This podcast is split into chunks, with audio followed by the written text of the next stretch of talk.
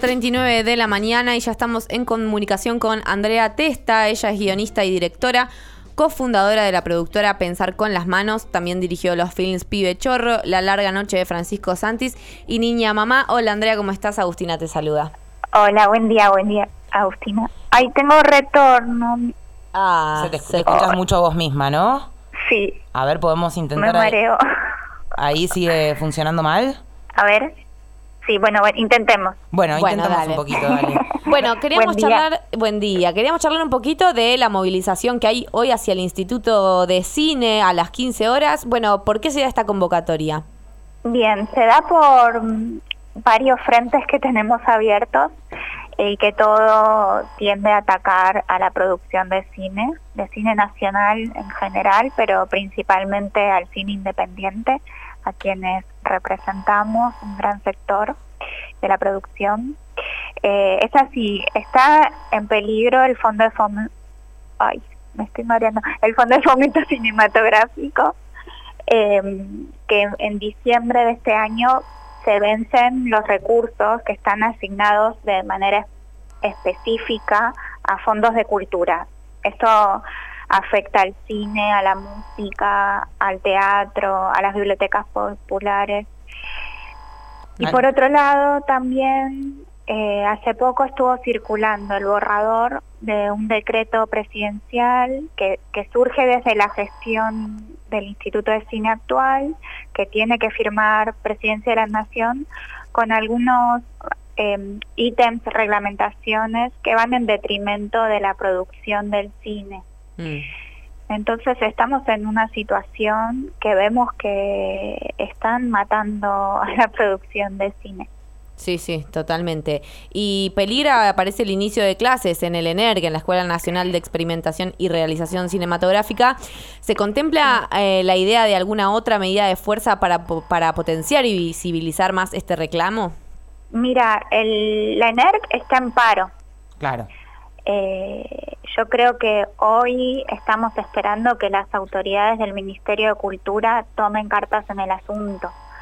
Veremos si hoy conseguimos algo ahí favorable. Está toda la comunidad cinematográfica, estudiantes, realizadores, técnicas, técnicos, las asociaciones de profesionales, la Cámara de Productores también, la CAIC, que es como la cámara que engloba las mayores productores de, de todo el país, em, están convocando para el día de hoy. Claro. Entonces, realmente sentimos que hoy es un día histórico y veremos si están a la altura de las circunstancias el Ministerio de Cultura. Ahora- Estamos pidiendo que ellos, el ministro Tristan Bauer, pueda pedirle la renuncia al presidente del INCA. Bueno, justo un ministro, digamos, que, que sobre la industria del cine sabe, conoce, ¿no es cierto? Esperan que, justamente esa perspectiva que tiene el ministro haga que quizás eh, tenga una mayor invol- un mayor involucramiento en este sentido. Y mira, yo participé en una reunión con él eh, post 8 de marzo y él lo que dijo fue que él quiere fortalecer el Instituto de Cine, pero dijo que lo que sucede en Lima 319 se resuelve en Lima 319, Claro. que es donde está el Inca. Entonces, por eso también nos estamos convocando ahí, ¿no? Para que, bueno, ponga en acción su palabra. Si quiere fortalecer la industria del cine, una industria del cine que, perdón, escucharme a mí me, me, Eh, me ¿querés, marea un poco. eh, ¿Tenés la posibilidad de Eh, salir por Meet? que ¿Querés? sea- Te mandamos el link y salimos por, por A el Meet. ver, Dale. sí, dale, si pueden. Dale, Dale, dale, dale. ir. Para, no, Sí, sí, Dale, para- sí, para que estés más este, tranquila. Ahí vamos a cortar un minutito, le vamos a mandar el enlace de la virtualidad para poder seguir hablando. Bueno, la verdad que una situación sumamente complicada la que eh, nos está contando Andrea Testa, guionista, directora, cofundadora de una productora, Pensar con las Manos, y una persona que está muy involucrada y que sabe muchísimo sobre el sector y que nos está diciendo básicamente, eh, esto no da para más, no se puede sostener de esta manera, ¿no es cierto? Ahí te, te tenemos de vuelta, Andrea. Acá estoy, sí. Ay, Qué mira. bueno, gracias. Mira cómo cambiaste de, de- de- de todo, de perspectiva. Bueno, estábamos hablando Sí, de de Tristán, que les decía, bueno, lo que pasa en el edificio del Inca tiene que resolverse en el edificio del Inca. Y en ese sentido te quería preguntar, bueno, a Luis Puenzo se lo cuestiona casi desde el inicio de su gestión. ¿Por qué se sigue sosteniendo en ese cargo? ¿Qué te parece que es lo que lo sostiene? Ay, bueno, no sé, no, conozco en profundidad las internas eh, políticas dentro del Ministerio de Cultura. Sé que, mm, digamos, nosotros, yo formo parte de un espacio que es el colectivo de cineastas, que somos cineastas, nos eh, llamamos independientes porque no producimos, eh, digamos, ligados a las corporaciones, no, no producimos, digamos, cine, lo hacemos con el fomento del Estado, con nuestro esfuerzo, ¿no? armados eh, en equipos también que le ponen mucha garra, amor a lo que hacemos. Eh, no, tenemos como una concepción del cine desde un lugar eh, mercantil. Sí sabemos que la industria del, del, cine es una industria que genera muchísimo trabajo y que hay sectores que pretenden que se haga menos cine en la Argentina pero con presupuestos más altos, ¿no? Y esa es la gran disputa histórica, creo yo, desde que la, ley de cine, que justamente Puenzo fue uno de, los que la ha impulsado, la, ley de cine que se mm, promulgó en el 94, generó que, se puedan abrir más eh, más personas, ¿no? más miradas, más cinematografías, que se pueda desarrollar, eh, digamos, nuevas generaciones realizando cine. Y lo que está en disputa es eso, bueno, ¿quiénes eh, van a ser los cines que persistan? ¿no? Em, entonces, yo creo que cuando los recursos son limitados, ahí está la gran tensión, ¿no?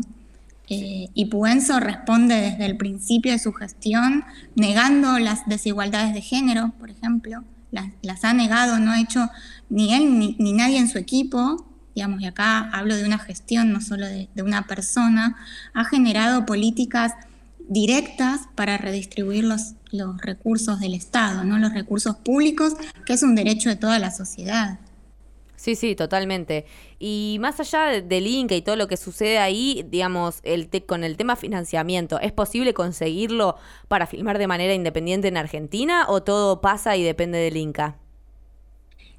todas las hay, hay, producciones súper independientes que, se realizan por fuera de los marcos del Instituto de Cine, eh, pero bueno, sepamos que eso es precarizar el trabajo de, muchas personas, ¿no? O, de, trabajar sin cobrar un sueldo. Eh, por eso peleamos porque los fondos públicos puedan, eh, digamos, redistribuirse, ¿no? Todas las películas, eh, digamos, que se estrenan comercialmente en los espacios Inca o en las cadenas, las que llegan hasta las más taquilleras, pasan por el Instituto de Cine. O sea, sin instituto de cine no tendríamos la industria que tenemos, no tendríamos la cantidad de películas que se realizan. O sea, las producciones que se realizan por fuera del instituto son, son pocas, eh, o bueno, son las que resisten, digamos, en los márgenes, ¿no? Las que no pueden acceder a los fondos públicos. Porque también sepamos que, que hay toda una reglamentación que va poniendo cada vez más trabas. Desde el 2017, que surgió el nuevo plan de fomento del macrismo, se cerraron más puertas para óperas primistas, para cinematografías de las provincias. O sea, es una lucha que esta gestión, que muchos han recibido con aplausos, esperaban que, pueda estar a la altura ¿no? de las circunstancias, desde un cambio de gobierno, ¿no? que debería haber ponderado también la cultura, la soberanía cultural a nivel nacional. Sí, sí, totalmente. Además, es, es un, el instituto es algo que, que, regula el trabajo y que está ahí para, para fomentar la industria desde otro lado, más allá de, de la financiación, como bien decías. Y bueno, también da la sensación de que el cine argentino que se ve eh, de manera masiva cada vez habla un poquito menos, ¿no? De, nosotros, de nuestra situación, de, nuestra industria. ¿Existen otros canales alternativos para no, no caer, digamos, en lo que Netflix siempre nos hace querer ver o nos dice que nos puede llegar a gustar?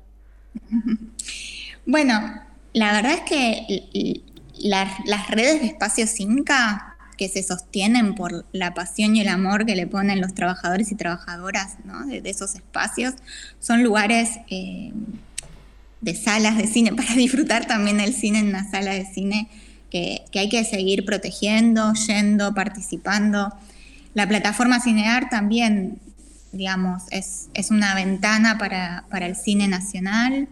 Eh, y después hay, yo creo que, la posibilidad, digamos, de estar cada vez más en contacto con la comunidad, que no seamos eh, los que realizamos el cine, les que realizamos el cine por fuera de, digamos, de, la sociedad y de la comunidad, poder estar cada vez más cerca, también permite eh, esos contactos, ¿no? Y ese desarrollo del encuentro cinematográfico que se puede dar en cualquier lugar, en centros culturales, en escuelas. Sabemos que el cine nacional, todo el cine nacional, los documentales, las pelis de ficción, circulan en espacios alternativos, en espacios independientes, y por eso también lo estamos defendiendo, ¿no? Yo creo que que en ese sentido lo que Internet y las redes sociales nos puede acercar y nos pueden, digamos, ir eh, tejiendo redes para, para que el cine siga circulando y las películas sigan circulando y lleguen ¿no?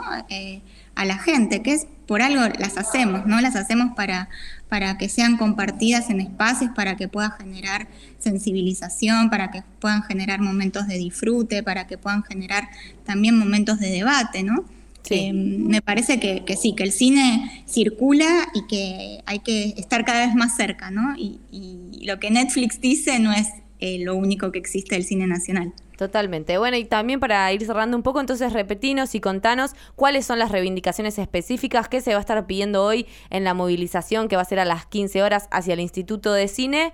¿Qué, qué, quieren y qué les gustaría conseguir y, cómo, y cuál es la visión que te parece que, que la industria del cine argentino debería tener para ser exponencial y para profundizar el proceso cultural? bueno, a ver, intento ser breve. Primero decimos... Tranqui. no al apagón cultural Sí, esto afecta al cine, pero como te contaba al principio, los recursos de asignación específica para la cultura están en riesgo, o sea, está en riesgo nuestra soberanía cultural. Y eso es un problema de toda la sociedad, no solo de las trabajadoras y trabajadoras del arte. Entonces decimos no al apagón cultural.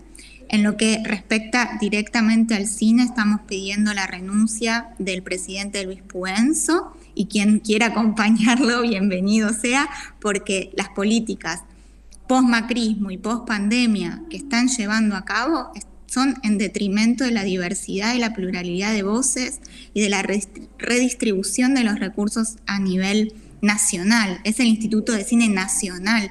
No puede ser que siga queriendo concentrar la producción en Cava y en los sectores de las grandes productoras. Después lo que pedimos es cuidar nuestro cine, protegerlo, proteger no solo el cine que hacemos en el presente, sino también que se ponga en marcha la cinemateca, nuestras películas de nuestra historia, nuestra memoria colectiva se está pudriendo.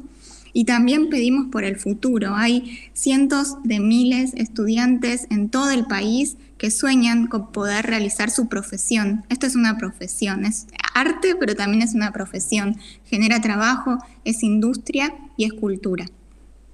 Perfecto. Clarísimo. Muchísimas gracias, Andrea. Muchísimas gracias, Andrea, por haber charlado con nosotras. Esperamos poder hablar muy pronto, a ver cómo va avanzando esto de a poquito y esperemos que, que, que justamente que no se vacíe algo tan importante como la industria del cine acá en nuestro país y que, y de hecho, todo lo contrario, que pueda crecer cada vez más y más, que siempre parece que está ahí y no se le termina de dar bola.